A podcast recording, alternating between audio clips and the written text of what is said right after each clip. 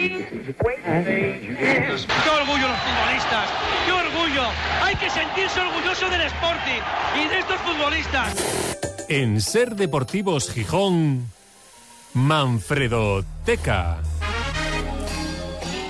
Cuando era más joven, viajé en sucios trenes que iban hacia el norte. Y dormí con chicas que lo hacían con hombres por primera vez. Es desde luego el gran protagonista de esta semana y hoy en la Manfredoteca pues no podíamos hablar de otro nombre propio. Hola Manfredo, buenas tardes. Buenas tardes. Porque mañana mismo Juan L. presenta un libro titulado Mi Verdad, una autobiografía sobre su trayectoria deportiva y su vida personal. Ya lo tratamos el domingo, ya nos presentó ese libro en Carrusel Canalla y hoy tenía que ser el protagonista de la sección. Sí, y además era uno de los capítulos que teníamos pendientes en la Manfredoteca, hablar de Juan L., uno de los futbolistas con más talento que yo vi vestir con la camiseta del Sporting y seguramente eh, muchos de los oyentes que nos están escuchando estarán de acuerdo. El- mañana se presenta ese libro del Pichón de Roces ah, y no se ha podido elegir mejor escenario, a las 8 de la tarde en el Bambara. O sea, que- Perfecto, el día de comadres, que es una noche muy animada. Perfecto, Gijón. yo le había dicho a Juan L que tenía que haberlo presentado a las 4 de la mañana, lo que hubiera sido ya para que hablen por algo. Bueno. si tienen algo que decir, que lo digan. Ya ¿no? lo vamos a meter de colaborador en la radio porque vuelve a visitar. Vamos a saludarle. ¿Qué tal, Juan? Juan L., muy buenas.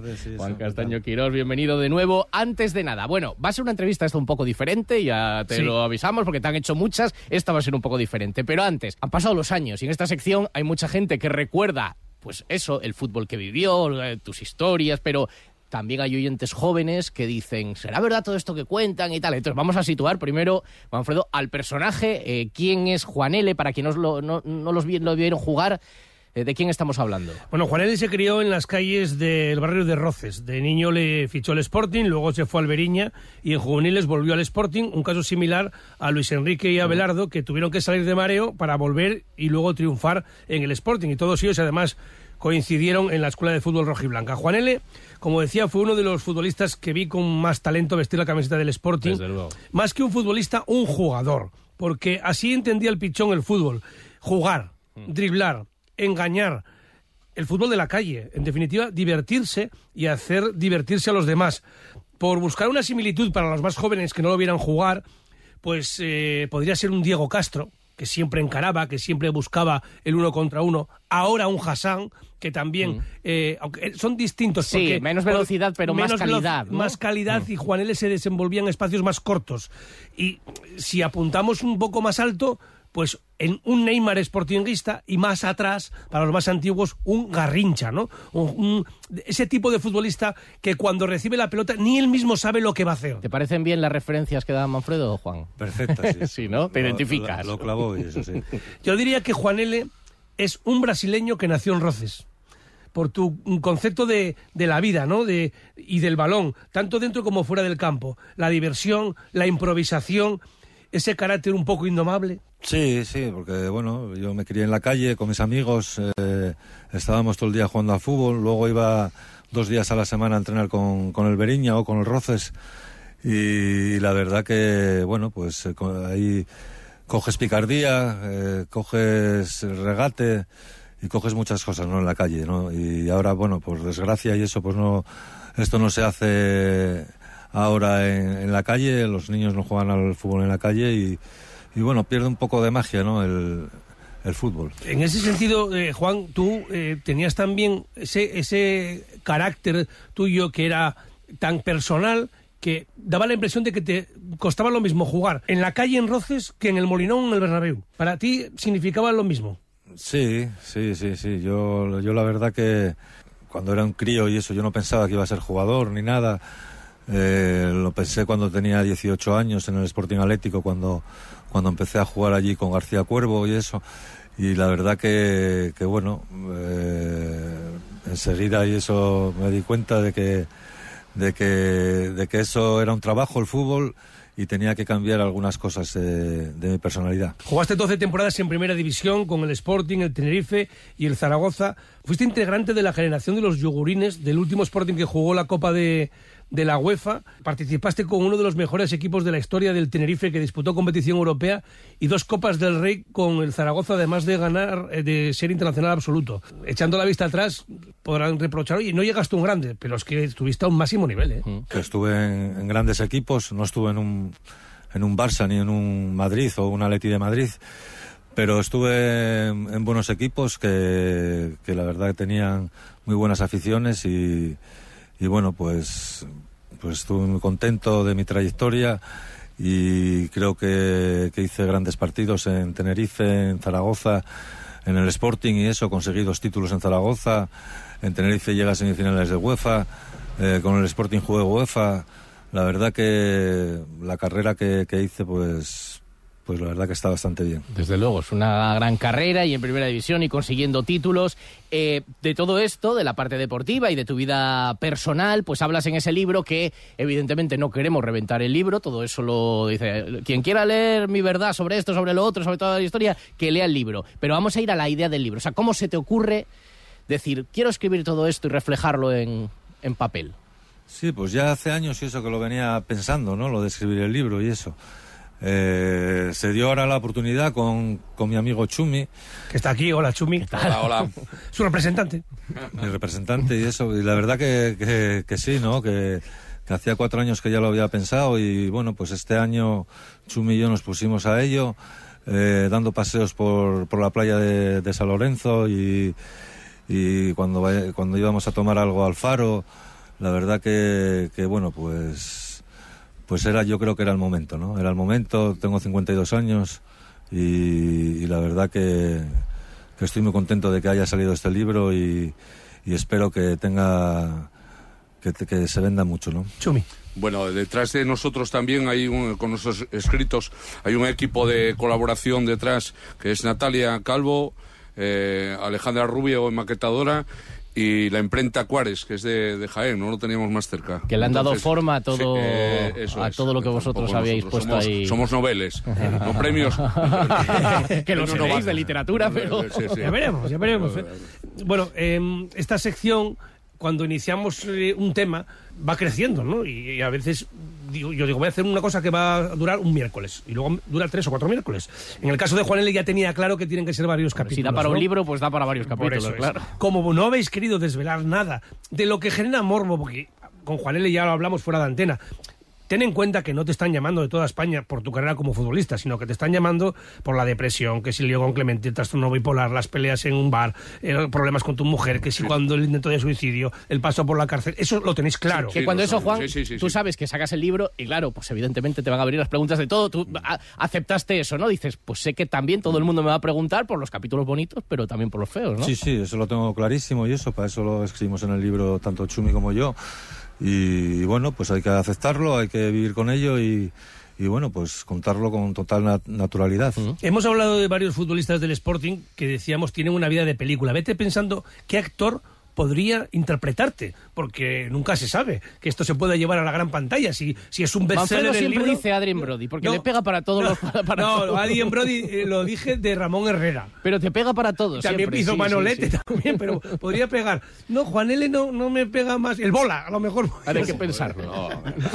El bola, pero claro, tiene que ser hace 20 años. Sí, no, sí. tiene que ser un chico joven y muy, muy delgado. Muy un chico joven muy delgado. Aladín, ¿eh? Aladín, Disney y Aladín. Y, y- y con, y con- y con cara de tío de barrio. Hay que buscar, hay que, hay que hacer un casting no con actores ya consagrados. Tendría que ser Cara un joven, un joven talento. La parte de futbolista, Por eso claro, digo, un Juan el- Diego Boto ya no te vale. eso, el bola hace 20 años, no ahora. no, ¿no? no, ahora no. Eh, Bueno, entonces, el miércoles de la semana que viene hablaremos de temas Manu personales. Ríos, Manu Ríos. No lo conozco. Chaval de élite, sí, sí. No sé, ya mira. Para la parte del tampoco veo el venidor Más Fest, joven que ahora, más joven que ahora. Entonces, bueno, buscaremos. de aquí a la semana que viene Lo buscamos a dicho, uno. en este primer capítulo te has currado una entrevista diferente. Sí, hemos ido un poquitín más el tema futbolístico. Porque como quiero además ver el libro y lo tenían en secreto, todo lo que cuenta ahí, bueno, pues de aquí a la semana que viene ya entraremos en ese segundo capítulo. Pero además yo creo que lo más importante para nosotros, y más en esta sección, en la vida de Juan L. es lo que hizo como futbolista, ¿no? Entonces, eh, me he puesto en contacto con varios ex compañeros tuyos para que te hagan alguna pregunta. ¿eh? Nosotros preguntamos mucho. Nosotros dimos, oye, eh, ¿qué, le, oji- pu- qué le preguntarías a tu excompañero y amigo Juan L? Y ojito a los excompañeros que preguntan. Ojo, ¿eh? Con quien hemos contactado. Nos vamos hasta Estados Unidos porque está en un congreso de la FIFA en Boston el actual doctor de la selección española del Atlético de Madrid, Óscar Luis Celada. Soy Óscar Luis Celada. Antes de nada decir que me alegro una barbaridad, Juan, que estés mejor, que, bueno, que estés superando todas las adversidades que a veces la vida nos pone. Sabes que lo más importante es levantarse tras las caídas y, y tú lo estás haciendo y estamos todos orgullosos de ti. Eres una persona muy querida, mm, lo viví en el vestuario del Sporting, lo viví también en el vestuario del Zaragoza, aunque no fuimos compañeros, pero sé que te querían un montón y, y me alegro un montón. Te voy a contar una anécdota.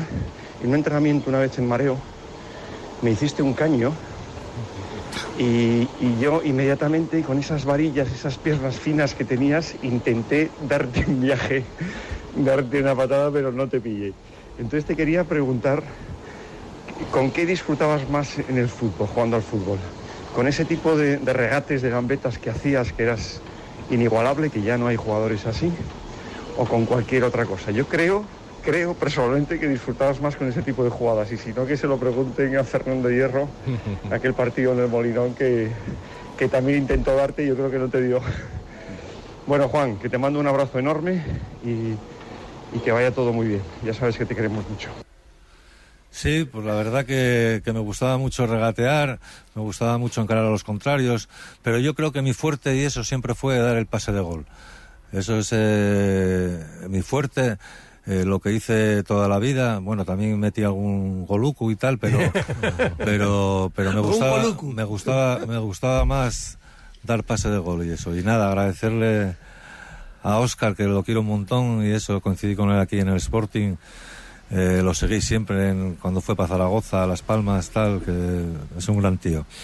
¿Y se te recuerda mucho alguna anécdota del Mundial del 94, el lío con Clemente en Estados Unidos, que no te puso ni un minuto? Pero el Pitu Abelardo, ¿te recuerda otra anécdota de ese Mundial? Me preguntáis por qué tenía que sacar fotos cuando jugábamos en el Mundial contra Alemania, contra Italia. Por ejemplo, contra Italia, cuartos de final, sacando una foto al pichón con Zola, con Roberto Bayo, porque eran sus ídolos, imagínate. Nosotros, jugadores de la selección española, y yo sacando una foto al pichón con jugadores de la selección italiana. Vale, venga, un abrazo. Pero bueno, pichón, tú como un aficionado más, ¿no? Sí. ¿No te bueno, a jugar? Y no con todo lo que entré en el vestuario y eso, porque, porque la verdad que, que le, antes del partido ya había hablado con Bayo para que me diera la camiseta y entré en el vestuario de la selección italiana a por esa camiseta porque la que verdad te lo había que era, prometido. eh, me lo había prometido y así fue, me la dio, me la dio y me marché con mi camiseta de Roberto Bayo, que era y pantalón, te digo. Camiseta y pantalón, sí, sí. ¿Ves? Pero, ¿Ves? Pero eso ahora, en en el momento dirían los compañeros, hombre, pichón, Claro. ¿dónde va? Pero eso ahora lo tienes, claro, eso lo- ya lo tienes. Y Y además ellos, va Bayo, me dijiste, pues y ahora me ellos- lo das. y ellos ese Claro. recuerdo no lo tienen. Bueno, otro es compañero que seguro que quieres mucho. Luis Sierra te saluda desde Palencia. si él era consciente de, de la responsabilidad que él tenía en el ataque del equipo y de si esa responsabilidad le motivaba, le ilusionaba para hacerlo tan bien como lo hacía. Juan, que tengas eh, mucha suerte en la promoción y en la venta de tu libro. Enhorabuena por todo ello y un abrazo. Sí, Luis Sierra, la verdad que otro gran tipo y eso, aunque bueno, los entrenamientos no nos llevamos muy bien.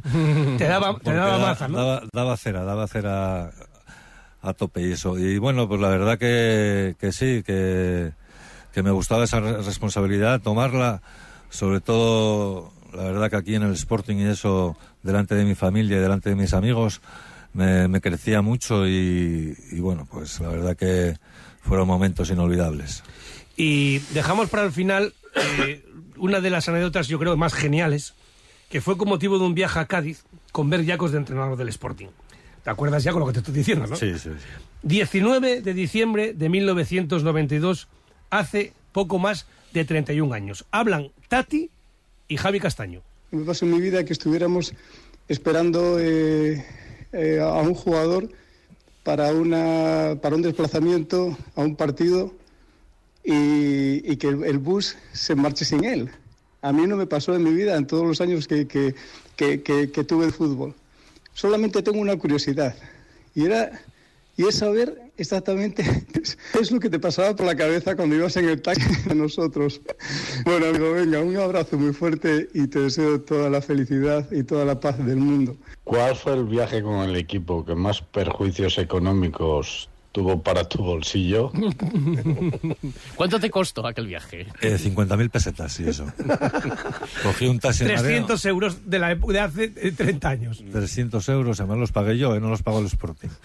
Los pagué yo de mi bolsillo y eso, yo fui a Mareo y... ¿Por qué llegaste tarde? ¿Te dormiste? Sí, estaba con, con mi novia en, en un hotel durmiendo y Bueno, eso. y- justificado. Y, me, me- la verdad que es la única vez que me dormí en, un- en una concentración o para hacer un viaje y eso. Es la, la primera, la, la primera y la última vez que me dormí.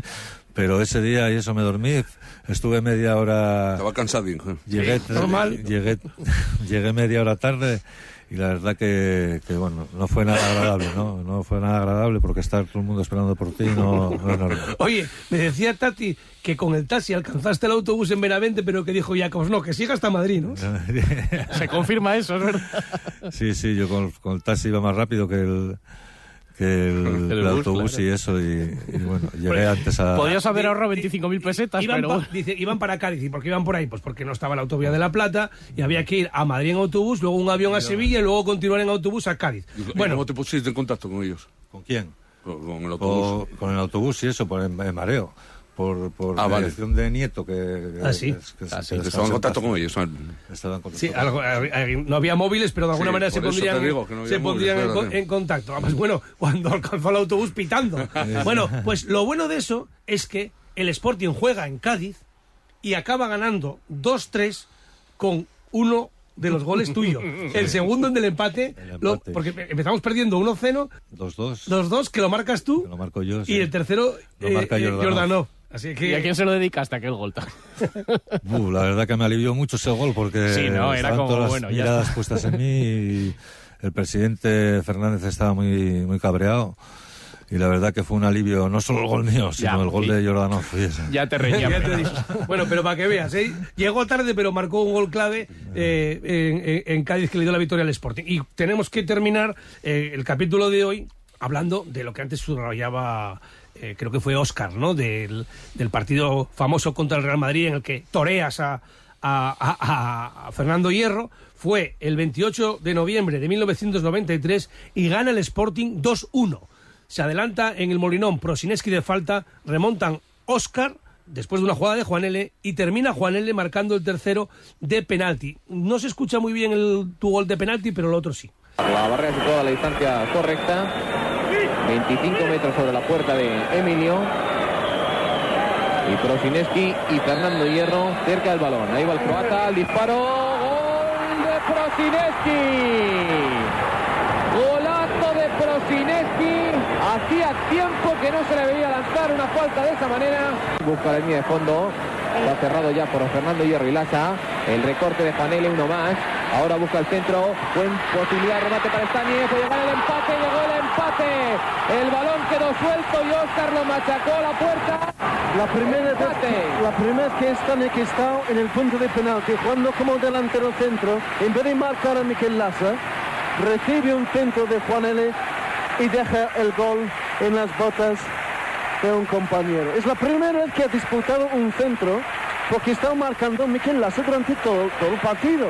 El dribbling, el centro de Juan L. Bastante bien. Y el gol de Oscar. Juan N va a iniciar la carrera. Andújar Oliver señala. Y el gol de Juan N. Con mucha tranquilidad, Juan Bueno, ahí está, el- te acordarás, ¿no, Juan? Te emocionas y todo, ¿eh? Me emociono, sí, la verdad que...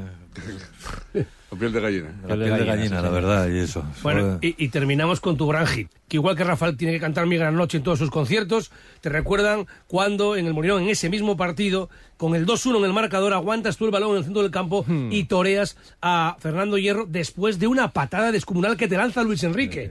¿Eh? ¿Eh? Te, te dieron a maza ahí. Mira cómo fue. Y lo que descuente, ha sacado Michel, el balón se queda de nuevo corto. Ha pegado a la pelota a su pie como si tuviera pegamento. Tiene mucho talento, ¿eh? Corre por la banda Sabou, no se ha dado cuenta Juan L, intenta irse entre dos, continúa Juan L, recibe la falta de Luis Enrique, sigue Juan L, Juan L, ahora la entrada de hierro y la cartulina. Pero pareciéndolo, ¿no? Pero pareciéndolo. Entonces Fernando ayer ahora pensaba, bueno, madre mía, vamos, íbamos ganando uno, pero ya va 2-1. Eso es el primer, primer tarjeta que puede dar. Ya hace el caño a, a, a Fernando Hierro, ese que ese, ese se va a enterar. La verdad es que tiene una habilidad. Tiene una habilidad enorme y ahí fue cuando Iván Zamorano te dice algo, ¿no? Sí, sí, que me cogió del pelo y me dijo, nene, ¿qué, qué haces y eso? Que somos el Madrid y tal.